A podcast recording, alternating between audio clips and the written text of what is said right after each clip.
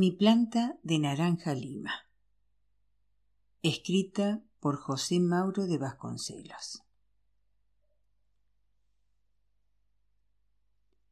Nuestra librera Vanessa Gómez, de Librería Vigo, recomienda mi planta de naranja lima. Cuando la inocencia se ve interrumpida y nos vemos obligados a hacernos adultos antes de tiempo. Un libro lleno de ternura. De mayor Cc quiere ser poeta y llevar corbata de lazo, pero de momento es un niño brasileño de cinco años que se abre a la vida. En su casa es un trasto que va de travesura en travesura y no recibe más que reprimendas y tundas. En el colegio es un ángel con el corazón de oro y una imaginación desbordante que tiene encandilado a su maestra. Pero para un niño como él, inteligente y sensible, crecer en una familia pobre no siempre es fácil. Cuando está triste, Cecé se refugia en su amigo Minguiño, un arbolito de naranja lima con quien comparte todos sus secretos, y en el portugués, dueño del coche más bonito del barrio. Historia de un niño que un día descubrió el dolor. José Mauro de Vasconcelos acerca del autor. José Mauro de Vasconcelos, mestizo de India y portugués, nativo de Bangú, Río de Janeiro, 49 años, ha sido a partir del colegio secundario un auténtico autodidacta que se formó en el trabajo y la vida. Entrenador de boxeadores de peso pluma, trabajador en una facenda, pescador, maestro de una escuela de pescadores. He aquí algunas de sus actividades hasta que lo animó el deseo de viajar, de conocer su país y de interpretarlo. Fueron años de vaivén entre el norte y el sur brasileños, y en ellos ocupa un lugar destacado su periodo de convivencia con los indios en ese casi mítico Sertao. Allí, entre ellos, aprendió historias curiosas, retuvo características y tradiciones Hizo su estudio de la vida y acumuló experiencias que nunca imaginó que fueran a convertirlo en novelista. Pero estaba en su destino serlo y en su interés volcarlas a otros seres. Tenía a su favor varias circunstancias. Una excelente memoria, su rica fantasía, la multiplicada habilidad para sacar de cada tema lo más interesante y su deseo de contar que es en definitiva el elemento primordial de los escritores. Primero, y a semejanza de los repentistas que recorrían el país contando historias hechas, canciones, leyendas o relatos, fue un cuentista oral. Decía, inventaba y explicaba cosas ayudándose con mímica, con cambiantes entonaciones de voz, animando en suma sus cuentos. Y un día comenzó a darle forma escrita cuentos, novelas, registraron su profundo espíritu de observación y esa cualidad sutil que establece desde el comienzo un diálogo fecundo con el lector. Desde los 22 años ha producido 12 libros: Banana Brava, Barro Branco, Longhi da Terra, Basante, Arara Vermela, Arraira de Fogo, Rosinia Micanoa, Doidao, Augranao da Praias, Corazón de Vidrio, Las Confesiones de Fray Bóbora y Mi Planta de Naranja Lima, que han editado y reeditado hasta once veces sus editores. Casi todos ellos recogen sus experiencias, repito. De la misma manera que sus historias lo tienen de personaje porque muchas de ellas nos entregan sus aventuras vividas en el interior del Brasil aunque no sea su nombre el que aparece entre los protagonistas. Pero esto no es enteramente original, ya que cualquier escritor acaba por ser autobiográfico en alguna medida. En cambio, su originalidad está en su método de trabajo. Primero, la carga de ideas, la acumulación de los detalles físicos y psicológicos que darán forma a sus criaturas, la elección de los paisajes que le servirán de escenario, el bosquejo de la novela y finalmente, cuando ello es posible, su traslado al escenario elegido para consustanciarse con él. Realizada esta primera parte, sobreviene la etapa de la redacción propiamente dicha, en la que suelta toda su fantasía, enhebra los resortes lingüísticos, me interesa recalcar su fidelidad al habla y los modismos propios de la zona en que instala sus historias, y juega con el diálogo, que es, en su profusión y acierto, una de sus características. Para decir todo esto con palabras de José Mauro de Vasconcelos, cuando la historia está enteramente realizada en mi imaginación, comienzo a escribir. Solamente trabajo cuando tengo la impresión de que toda la novela está saliéndome por los poros del cuerpo. Y entonces todo marcha como en un avión a chorro. Esto en lo que hace a Vasconcelos como escritor, porque también está el Vasconcelos actor. El cine y la televisión lo han visto animar historias propias y ajenas y obtener por sus actuaciones importantes premios. Una referencia también al Vasconcelos protector de indios, a los que sirve de enfermero, de guía y de consejero. Pero naturalmente a nosotros nos interesa como hombre de letras. En 1968 encabezó la lista de bestseller con Mi planta de naranja lima. Su historia de un niño que una vez, un día, descubrió el dolor y se hizo adulto precozmente. En este, como en casi todos sus otros libros, Vasconcelos ha sido un autor afortunado con la crítica y con el público. Puede que sea por el dolor o naturaleza que se agite en sus páginas como una de esas culebras con las que muchas veces debió luchar durante sus aventuras en la selva.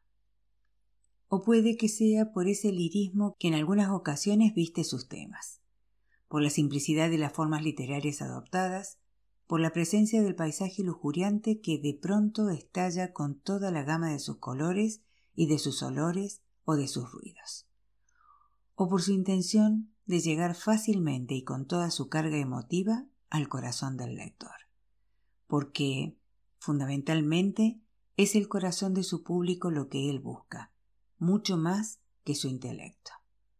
Sus libros son mensajes de un espíritu a otro, y nunca una vacía demostración de academicismo.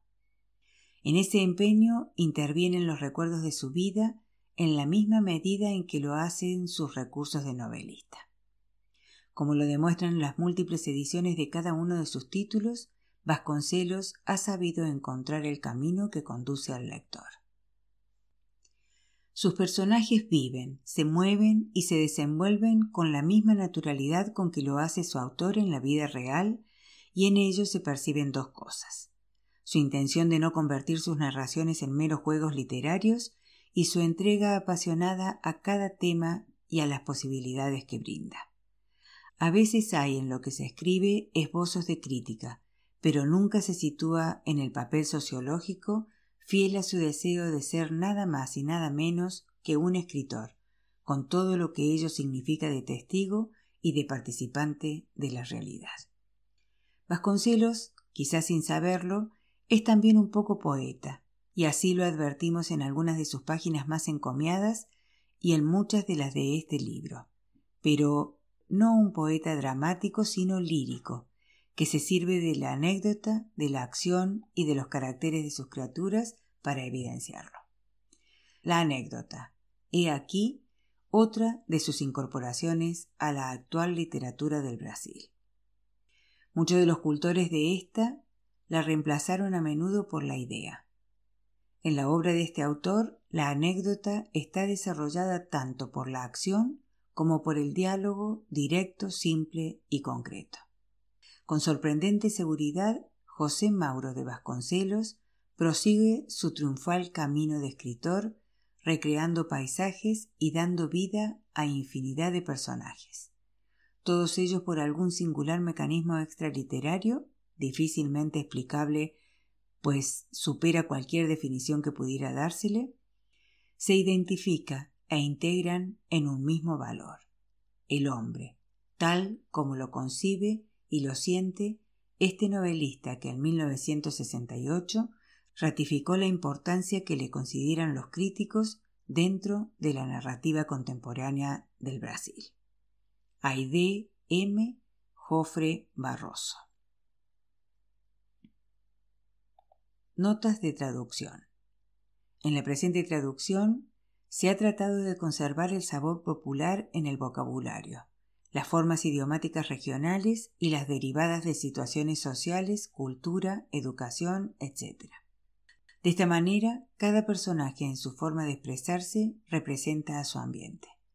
Casi en todos los casos se optó por sustituir las formas muy populares e inclusive las del lunfardo, giria en portugués, por su equivalente en castellano. Cuando no existían esas equivalencias, se las traducía directamente. Figuran al pie de página las notas, aclaraciones o comentarios de la traductora en los casos en que se hicieron necesarios. H. M. J. B. Para los vivos. Sicilio Matarazzo, Mercedes Cruani Rinaldi, Eric Gemeinder Francisco Marins y Arnaldo Magaláes de Giacomo y también Helen Ruch Miller, Piu Piu, sin poder tampoco olvidar a mi hijo Fernando Zeplinsky. Primera parte. En Navidad a veces nace el niño diablo. Capítulo 1. El descubridor de las cosas. Veníamos tomados de la mano, sin apuro ninguno, por la calle. Totoca venía enseñándome la vida, y yo me sentía muy contento porque mi hermano mayor me llevaba de la mano enseñándome cosas. Pero enseñándome las cosas fuera de casa, porque en casa yo aprendía descubriendo cosas solo y haciendo cosas solo, claro que equivocándome, y acababa siempre llevando unas palmadas. Hasta hacía bastante poco tiempo nadie me pegaba, pero después descubrieron todo y vivían diciendo que yo era un malvado, un diablo, un gato vagabundo de mal pelo. Yo no quería saber nada de eso. Si no estuviera en la calle comenzaría a cantar. Cantar sí que era lindo. Totoca sabía hacer algo más aparte de cantar, silbar, pero por más que lo imitase no me salía nada. Él me dio ánimo diciendo que no importaba, que todavía no tenía boca de soplador. Pero como yo no podía cantar por fuera, comencé a cantar por dentro. Era raro, pero igual era lindo. Y estaba recordando una música que cantaba mamá cuando yo era muy pequeñito. Ella se quedaba en la pileta con un trapo sujeto a la cabeza para resguardarse del sol. Llevaba un delantal que le cubría la barriga y se quedaba horas y horas metiendo la mano en el agua haciendo que el jabón se convirtiera en espuma. Después torcía la ropa e iba hasta la cuerda. Colgaba todo en ella y suspendía la caña. Hacía lo mismo con todas las ropas. Se ocupaba de lavar la ropa de la casa del doctor Folhaber para ayudar en los gastos de la casa. Mamá era alta, delgada, pero muy linda. Tenía un color bien quemado y los cabellos negros y lisos. Cuando los dejaba sueltos le llegaban hasta la cintura. Pero lo lindo era cuando cantaba y yo me quedaba a su lado aprendiendo. Marinero, marinero, marinero de amargura, por tu causa, marinero, bajaré a la sepultura. Las olas golpeaban y en la arena se deslizaban. Allá se fue el marinero que yo tanto amaba. El amor de marinero es amor de media hora. El navío leva anclas y él se va en esa hora. Las olas golpeaban. Hasta ahora esa música me daba una tristeza que no sabía comprender. Totoca me dio un empujón. Desperté. ¿Qué tienes, ese? Nada, estaba cantando. ¿Cantando? Sí. Entonces debo estar quedándome sordo. ¿Acaso no sabría que se podía cantar para adentro? Me quedé callado. Si no sabía, yo no iba a enseñarle. Habíamos llegado al borde de la carretera Río San Pablo. Allí pasaba de todo camiones, automóviles, carros y bicicletas. Mira, Cc. Esto es importante. Primero se mira bien. Mira para un lado y otro lado. Ahora, crucemos corriendo la carretera. ¿Tuviste miedo? Bastante que había tenido, pero dije que no con la cabeza. Vamos a cruzar de nuevo juntos. Después quiero ver si aprendiste. Volvamos. Ahora ya sabes cruzar solo. Nada de miedo, que ya estás siendo un hombrecito. Mi corazón se aceleró. Ahora vamos. Puse el pie, casi no respiraba. Esperé un poco y él dio la señal de que volviera. Para ser la primera vez estuviste muy bien, pero te olvidaste de algo. Tienes que mirar para los dos lados para ver si viene un coche. No siempre voy a estar aquí para darte la señal. A la vuelta vamos a practicar más. Ahora sigamos que voy a mostrarte una cosa. Me tomó de la mano y seguimos de nuevo lentamente. Yo estaba impresionado con la conversación. Totoka, ¿qué pasa? ¿La edad de la razón pesa? ¿Qué tontería es esa? Tío Edmundo lo dijo. Dijo que yo era precoz y que enseguida iba a entrar en la edad de la razón. Y no siento ninguna diferencia. Tío Edmundo es un tonto. Vive metiéndote cosas en la cabeza. Él no es tonto, es sabio. Y cuando yo crezca quiero ser sabio y poeta y usar corbata demonio. Un día voy a fotografiarme con corbata demonio. ¿Por qué con corbata demonio? porque nadie es poeta sin corbata demonio. Cuando tío Edmundo me muestra retratos de poetas en unas revistas, todos tienen corbata demonio. Cc, deja de creerle todo lo que te dice. Tío Edmundo es medio tocado, medio mentiroso. Entonces, ¿él es un hijo de puta? Mira que ya te ganaste bastante paliza por decir malas palabras. Tío Edmundo no es eso. Yo dije tocado, medio loco. Pero dijiste que él era mentiroso. Una cosa no tiene nada que ver con la otra. Sí que tiene. El otro día papá conversaba con don Severino, ese que juega las cartas con él, y dijo eso de don Labone. El hijo de puta del viejo miente como el diablo. Y nadie le pegó. La gente grande sí puede decirlo, no es malo. Hicimos una pausa. Tío Edmundo no es ¿Qué quiere decir tocado, Totoca? Él hizo girar el dedo en la cabeza. No, él no es eso. Es bueno, me enseña de todo. Y hasta hoy solamente me dio una palmada y no fue con fuerza. Totoca dio un salto. ¿Te dio una palmada? ¿Cuándo? Un día que yo estaba muy travieso y Gloria me mandó a casa de Dindina. Él quería leer el diario y no encontraba los anteojos. Lo buscó furioso. Le preguntó a Dindina y nada. Los dos dieron vuelta al revés a la casa. Entonces le dije que sabía dónde estaban y que si me daba una moneda para comprar bolitas se lo decía. Buscó en su chaleco y tomó una moneda. Ve a buscarlos y te la doy. Fui hasta el cesto de la ropa sucia y los encontré. Entonces me insultó diciéndome Fuiste tú sinvergüenza. Me dio una palmada en la cola y me quitó la moneda. Totoca se rió. Te vas allá para que no te peguen en casa y te pegan ahí. Vamos, más rápido, si no, no llegaremos nunca. Yo continuaba pensando en tío Edmundo. Totoca, ¿los chicos son jubilados? ¿Qué cosa? Tío Edmundo no hace nada y gana dinero. No trabaja y la municipalidad le paga todos los meses. ¿Y qué? Que los chicos tampoco hacen nada y comen, duermen y ganan dinero de los padres. Un jubilado es diferente, Cc. Jubilado es el que trabajó mucho, se le puso el pelo blanco y camina despacio como tío del mundo. Pero dejemos de pensar en cosas difíciles. Que te guste aprender de él, vaya y pase, pero conmigo no. Haz como los otros chicos. Hasta di malas palabras, pero deja de llenarte la cabeza con cosas difíciles. Si no, no salgo más contigo. Me quedé medio enojado y no quise conversar más.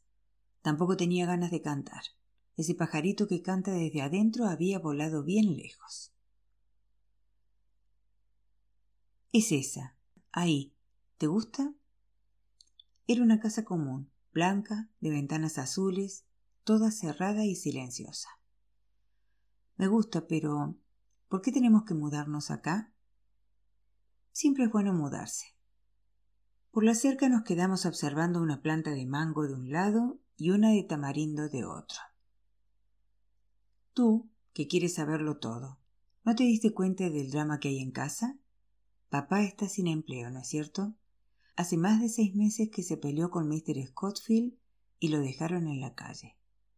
¿No viste que Lala comenzó a trabajar en la fábrica?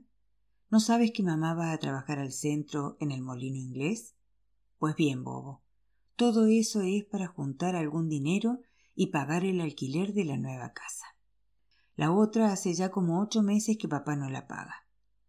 Tú eres muy chico para saber cosas tristes como esta. Pero yo voy a tener que acabar ayudando en la misa para ayudar en casa. Se quedó un rato en silencio. Totoca, ¿van a traer la pantera negra y las dos leonas? Claro que sí, y el esclavo es quien tendrá que desmontar el gallinero.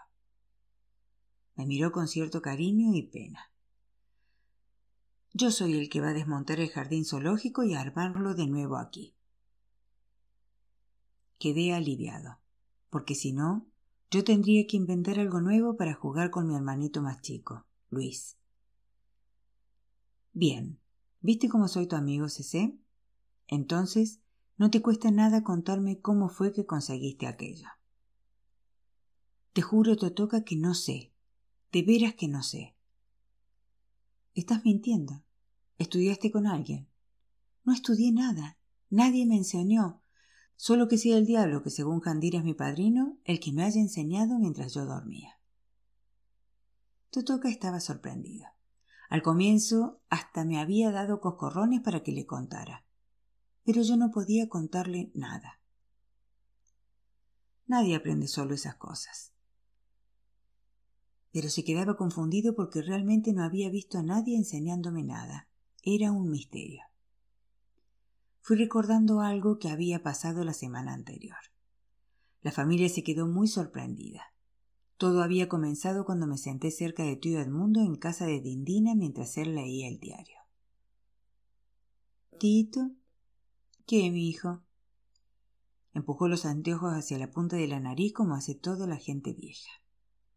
¿Cuándo aprendiste a leer? Mm, más o menos a los seis o siete años de edad. ¿Y alguien puede leer a los cinco años? Poder puede, pero a nadie le gusta hacer eso cuando todavía es muy pequeño. ¿Cómo aprendiste a leer? Como todo el mundo en la cartilla, diciendo B más A va. ¿Todo el mundo tiene que hacerlo así? Que yo sepa, sí. ¿Pero todo el mundo? ¿Sí? Me miró intrigado. Mira, Cece, todo el mundo necesita hacer eso. Y ahora déjame terminar la lectura. Ve a ver si hay guayabas en el fondo de la quinta. Colocó los anteojos en su lugar e intentó concentrarse en la lectura. Pero no salí de mi rincón. Qué pena. La exclamación sonó tan sentida que de nuevo se llevó los anteojos hacia la punta de la nariz. No puede ser. Cuando te empeñes en una cosa. Es que yo vine de casa y caminé como un loco solamente para contarte algo. Entonces vamos, cuenta. No, así no. Primero quiero saber cuándo vas a cobrar la jubilación. Pasado mañana. Sonrió suavemente estudiándome. ¿Y cuándo es pasado mañana? ¿El viernes? ¿Y el viernes no vas a querer traerme un rayo de luna del centro? Vamos despacio, Cece. ¿Qué es un rayo de luna? Es el caballito blanco que vi en el cine. Su dueño es Fred Thompson. Es un caballo amaestrado. ¿Quieres que te traiga un caballito de ruedas? No. Quiero ese que tiene la cabeza de madera con riendas. Que la gente le pone un cabo y sale corriendo. Necesito entrenarme porque voy a trabajar después en el cine. Continuó riéndose. Comprendo. ¿Y si te lo traigo, qué gano yo? Te doy una cosa. ¿Un beso? No me gustan mucho los besos. ¿Un abrazo? Lo miré con mucha pena. Mi pajarito de adentro me dijo una cosa y fui recordando otras que había escuchado muchas veces. Tío Edmundo estaba separado de la mujer y tenía cinco hijos. Vivía tan solo y caminaba tan despacio, tan despacito. ¿Quién sabe si no caminaba despacio porque tenía nostalgia de sus hijos? Ellos nunca venían a visitarlo. Rodeé la mesa y apreté con fuerza su cuello. Sentí su pelo blanco rozar mi frente con mucha suavidad. Esto no es por el caballito. Lo que voy a hacer es otra cosa. Voy a leer. Pero, ¿tú sabes leer, Cece? ¿Qué cuento es ese? ¿Quién te enseñó? ¿Nadie? No me mientas. Me alejé y le comenté desde la puerta. Tráeme mi caballito el viernes y vas a ver si leo o no. Después, cuando anocheció y Jandira encendió la luz del farol porque la Light había cortado la luz por falta de pago, me puse en puntas de pie para ver la estrella. Tenía el dibujo de una estrella en un papel y debajo una oración para proteger la casa. Jandira, álzame que voy a leer eso. Déjate de inventos, ese. Estoy muy ocupada. Álzame y vas a ver si sé leer. Mira, Cece, si me estás preparando alguna de las tuyas vas a ver. Me alzó y me llevó detrás de la puerta. Bueno, a ver, lee. Quiero ver. Entonces me puse a leer. Leí la oración que pedía a los cielos la bendición y protección para la casa y que ahuyentaran a los malos espíritus. Jandira me puso en el suelo. Estaba boquiabierta. Cece, te aprendiste eso de memoria, me estás engañando. Te juro que no, Jandira. Sé leer todo. Nadie puede leer sin haber aprendido. ¿Fue tío Edmundo quien te enseñó? ¿O Dindina? Nadie. Tomó un pedazo de diario y leí, correctamente. Dio un grito y llamó a Gloria. Este se puso nerviosísima y fue a llamar a la IDE. En diez minutos un montón de gente de la vecindad había venido a ver el fenómeno. Eso era lo que Totoca quería saber. Te enseñó prometiéndote el caballito si aprendías. No, no. Le preguntaré a él. Ve y pregúntale. No sé decir cómo fue, Totoca. Si lo supiera, te lo contaría. Entonces vámonos. Pero ya vas a ver, cuando necesites algo. Me tomó de la mano, enojado, y me llevó de vuelta a casa y allí pensó en algo para vengarse. Bien hecho. Aprendiste demasiado pronto, tonto. Ahora vas a tener que entrar a la escuela en febrero. Aquello había sido idea de Jandira. Así la casa quedaría toda la mañana en paz y yo aprendería a ser más educado.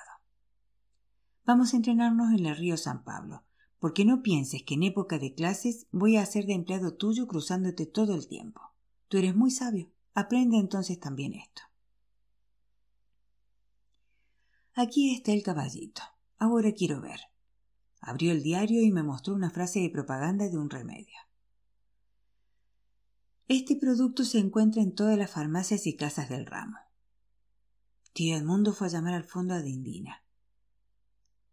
Mamá, lee bien esta farmacia. Los dos juntos comenzaron a darme cosas para leer que yo leía perfectamente. Mi abuela rezongó que el mundo estaba perdido. Me gané el caballito y de nuevo abracé a tío Edmundo. Entonces me tomó de la barbilla diciéndome muy emocionado.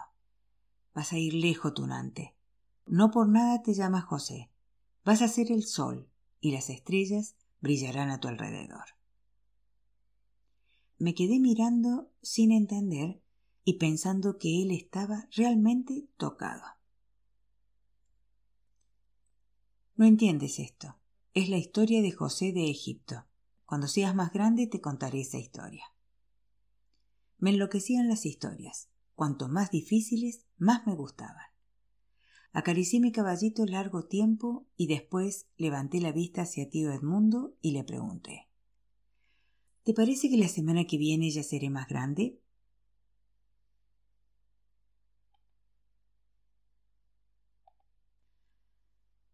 Capítulo 2 Una cierta planta de naranja lima. En casa, cada hermano mayor criaba a uno menor. Jandira había tomado su cuidado a Gloria y a otra hermana que le dieron a criar en el norte. Antonio era el protegido suyo. Después, Lala me había tomado por su cuenta hasta hacía bastante poco tiempo. Parecía gustar de mí, pero luego se aburrió o se enamoró de un pretendiente que era un petimetre igualito al de la música, de pantalón largo y chaqueta bien corta. Cuando íbamos los domingos a hacer footing, el pretendiente de ella hablaba así, en la estación, me compraba caramelos en cantidad. Era para que yo no dijera nada en casa, y tampoco le podía preguntar a tío Edmundo qué era eso, pues si no se descubría todo. Mis otros dos hermanitos habían muerto pequeños y solamente había oído hablar de ellos. Contaban que eran dos indiecitos pinajes, bien quemaditos y de pelo negro y liso. Por eso la niña se llamaba Arasi y el niñito Curandir. Después venía mi hermanito Luis. Quien primero cuidó de él fue Gloria y después yo. Nadie necesitaba preocuparse de él porque no había niño más lindo, bueno y quietecito. Por eso cambié de idea cuando ya iba a salir a la calle y me dijo con su vocecita Cecé, ¿me vas a llevar al jardín zoológico? Hoy no amenaza lluvia, ¿no es cierto? Era gracioso oír cómo pronunciaba todo sin equivocarse. Aquel niñito iba a ser alguien. Iría lejos. Miré el día lindo, todo el cielo azul. Me quedé sin coraje para mentirle, porque a veces no tenía ganas de ir y le decía ¿Estás loco, Luis? Mira el temporal que se acerca. Esa vez lo tomé de la mano y salimos para la gran aventura del fondo. La quinta se dividía en tres juegos. El jardín zoológico, Europa, que estaba junto a la cerca bien hecha de la casa de don Julito. ¿Por qué Europa? Ni mi pajarito lo sabía. Allí jugábamos con el trencito del pan de azúcar. Tomaba la caja de los botones y los enhebraba en un hilo. Tío Edmundo decía cordel. Yo pensaba que cordel era caballo, y él me explicó que era parecido, pero que caballo era corcel. Después ataba una punta en la cerca y la otra en los dedos de Luis. Subía todos los botones y soltaba lentamente uno por uno. Cada trencito venía lleno de gente conocida. Había un botón negro que era el tranvía del moreno viriquino. A veces se oía una voz de la otra quinta. ¿No estás arruinando mi cerca, Cecé? No, doña Dimerinda. Puede mirar. Así me gusta. Que juegues quietecito con tu hermano, ¿no es mejor así? Quizás fuese más bonito, pero el momento en que mi padrino, el travieso, me empujaba, nada podía haber más lindo que hacer diabluras. ¿Usted me va a dar un almanaque para Navidad como el año pasado? ¿Y qué hiciste con el que te di el año pasado? Está adentro, puede ir a ver, doña Dimerinda. Está sobre la bolsa del pan. Ella se rió y me prometió que sí. Su marido trabajaba en el depósito de Chico Franco. El otro juego era Luciano. Luis, al comienzo, tenía mucho miedo de él y me pedía por favor, tirándome de los pantalones, que volviéramos. Pero Luciano era un amigo. Cuando me veía lanzaba fuertes chillidos. Tampoco Gloria lo quería y decía que los murciélagos son como los vampiros, que chupan la sangre de los niños. No, Godoya, Luciano no es así. Es un amigo, él me conoce. Con esa manía que tienes por los bichos y por hablar con las cosas. Costó mucho convencerla de que Luciano no era un bicho. Luciano era un avión que volaba por el campo dos Alfonsos. Mira, Luis. Y Luciano daba vueltas alrededor de nosotros, feliz, como si comprendiera de qué se hablaba. Y realmente comprendía. Es un aeroplano. Está haciendo. Ahí me trababa. Necesitaba pedirle nuevamente a tío del mundo que me repitiese esa palabra. No sabía si era acrobacia, acorbacia o arcobacia, pero era una de ellas. Y yo no quería enseñarle a mi hermano nada equivocado. Y ahora él quería ir al jardín zoológico. Llegamos junto al gallinero viejo. Adentro las dos gallinitas claras estaban picoteando. La vieja gallina negra era tan mansa que hasta se le podía hacer cosquillas en la cabeza. Primero vamos a comprar las entradas. Dame la mano que los niños pueden perderse en esta multitud. ¿Ves cómo está de lleno los domingos? Miraba y comenzaba a ver gente por todas partes y apretaba más mi mano. En la taquilla empiné hacia adelante la barriga y escupí para darme mayor importancia. Metí la mano en el bolsillo y pregunté a la vendedora. ¿Hasta qué edad no pagan los niños? Hasta los cinco años. Entonces, una de adulto, por favor. Tomé dos hojitas del naranjo como billetes y fuimos entrando. Primero, hijo mío, vas a ver la belleza de las aves. Mira, papagayos, loros y ararás, de todos los colores. Aquellas de plumas de diferentes colores son las ararás arcoíris. Y él agrandaba los ojos extasiado. Caminábamos despacio viéndolo todo. Tantas cosas que hasta vi que detrás de todo Gloria y Lala estaban sentadas en un banco pelando naranjas. Los ojos de Lala me miraban de una manera. ¿Ya lo habrían descubierto? En ese caso, este jardín zoológico iría a terminar en grandes chinelazos en el trasero de alguien. Y ese alguien únicamente podía ser yo. Y ahora sé que vamos a visitar. Nuevo escupitajo y pose. Vamos a pasar por las jaulas de los monos. Tío Edmundo siempre los llama simios. Compramos algunas bananas y las arrojamos a los animales. Sabíamos que esto estaba prohibido, pero como había tanta gente, los guardianes ni se daban cuenta. No te acerques mucho, porque te van a tirar las cáscaras de banana, muchachito.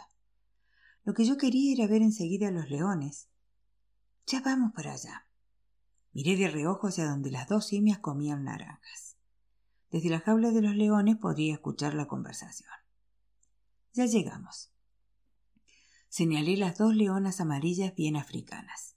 Cuando él quiso acariciar la cabeza de la pantera negra, qué idea, muchachito, esa pantera negra es el terror del zoológico. Vino a parar aquí porque le arrancó los brazos a dieciocho domadores y se los comió. Luis puso cara de miedo y sacó el brazo aterrado. ¿Vino del circo? Sí. ¿De qué circo, Cece? Nunca me contaste eso antes. Pensé y pensé ¿A quién conocía yo que tuviera nombre para circo? Ah, ya estaba. Había venido del circo Rosenberg. Pero, ¿esa no es la panadería? Cada vez era más difícil engañarlo. Comenzaba a estar muy enterado. No, esa es otra. Y mejor sentémonos un poco a comer la merienda. Caminamos mucho. Nos sentamos y fingimos que comíamos pero mi oído estaba allá, escuchando las conversaciones. Uno debiera aprender de él, Lala. Mira si no la paciencia que tiene con el hermanito. Sí, pero el otro no hace lo que él hace. Eso ya es maldad, no travesura. Es cierto que tiene el diablo en el cuerpo, pero así todo es divertido. Nadie le tiene rabia en la calle por más diabluras que haga. Aquí no pasa sin llevarse algunos chinelazos hasta que aprenda. Arrojé una flecha de piedad a los ojos de Gloria. Ella siempre me había salvado, y siempre le prometía que nunca más lo iba a hacer. Más tarde. Ahora no. Están jugando tan quietecitos. Ella ya lo sabía todo. Sabía que yo había saltado la cerca y entrado en los fondos de la quinta de doña Celina. Me quedé fascinado con la cuerda de la ropa balanceando al viento un montón de piernas y brazos. El diablo me dijo entonces que podía saltar al mismo tiempo que todos los brazos y piernas. Estuve de acuerdo con él en que sería muy divertido. Busqué un pedazo de vidrio bien afilado, subí al naranjo y corté la cuerda con paciencia. Casi me caía cuando todo eso se vino abajo. Un grito y todo el mundo corrió. Vengan, por favor, que se cayó la cuerda. Pero una voz, no sé de dónde, gritó más alto. Fue ese demonio del chico de don Paulo. Lo vi trepando en el naranjo con un pedazo de vidrio. ¿Cese? ¿Qué pasa, Luis? Cuéntame, ¿cómo sabes tantas cosas del jardín zoológico? Uh, ya visité muchos en mi vida. Mentía. Todo lo que sabía era lo que me contaba tío Edmundo, prometiéndome llevarme allá algún día. Pero él andaba tan despacio que cuando llegáramos seguro que ya no existiría nada. Totoca había ido una vez con papá. El que más me gusta es el de la calle Barón de Drummond, en Villa Isabel. ¿Sabes quién fue el Barón de Drummond? Por supuesto que no. Eres muy chico para saber esas cosas. El tal varón debió haber sido amigo de Dios, porque fue a él quien ayudó Dios a crear el yogo do bicho y el jardín zoológico. Cuando seas mayor. Las dos continuaban allá.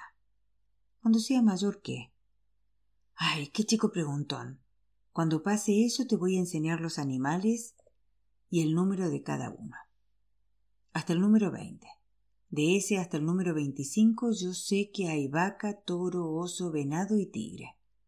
No sé muy bien el lugar de ellos, pero voy a aprenderlo para no enseñarte mal. Estaba cansándose del juego.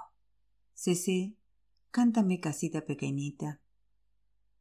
¿Aquí en el jardín zoológico? Hay mucha gente. No, la gente se está yendo.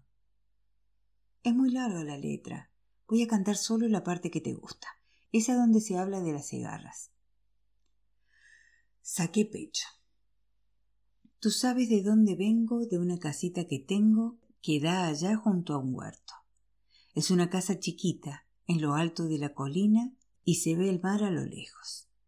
Pasé por alto un montón de versos. Entre las palmeras altas cantan todas las cigarras al volverse de oro el sol. Cerca se ve el horizonte, en el jardín canta una fuente, y en la fuente un ruiseñor. Ahí paré. Ellas continuaban firmes esperándome. Tuve una idea. Me quedaría allí cantando hasta que llegara la noche. Acabarían por cansarse. Pero. ¿Pero qué? Canté toda la canción, la repetí.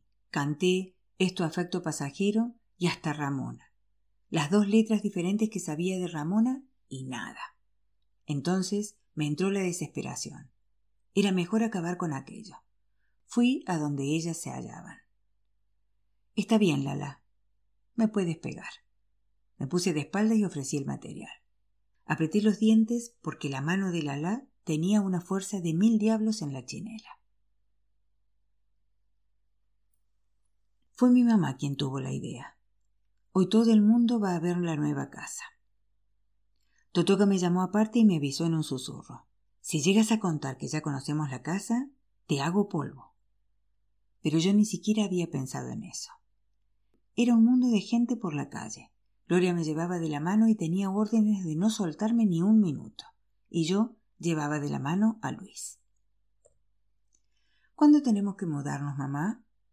Mamá le respondió a Gloria con una cierta tristeza. Dos días después de Navidad hemos de comenzar a arreglar los trastos. Hablaba con una voz cansada, cansada, y yo sentía mucha pena por ella. Mamá había nacido trabajando. Desde los seis años de edad, cuando construyeron la fábrica, la habían puesto a trabajar allí. La sentaban encima de una mesa y tenía que quedarse allí limpiando y enjuagando las herramientas. Era tan chiquitita que se mojaba encima de la mesa porque no podía bajar sola. Por eso nunca fue a la escuela ni aprendió a leer. Cuando le escuché esa historia me quedé tan triste que prometí que cuando fuese poeta y sabio le iba a leer todas mis poesías. Y la Navidad ya se anunciaba en tiendas y mercerías. En todos los vidrios de las puertas ya habían dibujado a Papá Noel. Algunas personas compraban postales para que cuando llegase la hora no se llenasen demasiado las casas de comercio. Yo tenía una lejana esperanza de que esta vez el niño Dios naciera, pero que naciera para mí. A lo mejor, cuando llegara a la edad de la razón, tal vez mejorase un poco. Aquí es. Todos quedaron encantados. La casa era un poco más chica, Mamá, ayudada por Totoca, desató el alambre que sostenía el portón y todo el mundo se lanzó hacia adelante. Gloria me soltó y olvidó que ya estaba haciéndose una señorita. Se precipitó en una carrera y abrazó la mangueira, el árbol frutal que da la manga. Esta es mía. Yo la agarré primero. Antonio hizo lo mismo con la planta de tamarindo. No había quedado nada para mí. Casi llorando miré a Gloria. ¿Y yo, Gloria? Corre al fondo. Debe haber más árboles, tonto. Corrí, pero solo encontré el yuyo crecido. Un montón de naranjos viejos y pinchudos. Al lado de la zanja había una pequeña planta de naranja lima. Estaba desconcertado. Todos estaban mirando las habitaciones y terminando para quién sería cada una. Tiré de la falda a Gloria. No hay nada más. No sabes buscar bien. Espera aquí que voy a encontrarte un árbol. Al rato vino conmigo. Examinó los naranjos. ¿No te gusta aquel? Es un lindo naranjo. No me gustaba ninguno. Ni siquiera ese. Ni aquel otro, ni ninguno. Todos tenían muchas espinas. Para quedarme con esos mamarrachos antes prefiero la planta de naranja lima. ¿Cuál? Fuimos hacia donde estaba. Pero qué linda plantita de naranja lima. Mira, no tiene ni siquiera una espina. Y tiene tanta personalidad que ya desde lejos se sabe que es naranja lima. Si yo tuviera tu estatura no querría otra cosa. Pero yo quería un árbol grandote. Piensa bien, Cecé. Es muy pequeño todavía. Con el tiempo será un naranjo grandote. Así crecerán juntos. Los dos se van a entender como si fuesen dos hermanos. ¿Viste la rama que tiene? Es verdad que es la única, pero parece un caballito hecho para que montes en él. Me sentí el ser más desgraciado del mundo. Recordaba lo ocurrido con la botella de bebida que tenía la figura de los ángeles escoceses. Lala dijo Ese soy yo. Gloria señaló otro para ella. Totoca eligió otro para él. ¿Y yo? Finalmente me tocó ser esa cabecita que había atrás casi sin alas. El cuarto ángel escocés, que ni siquiera era un ángel entero. Siempre tenía que ser el último. Cuando creciera, iban a ver.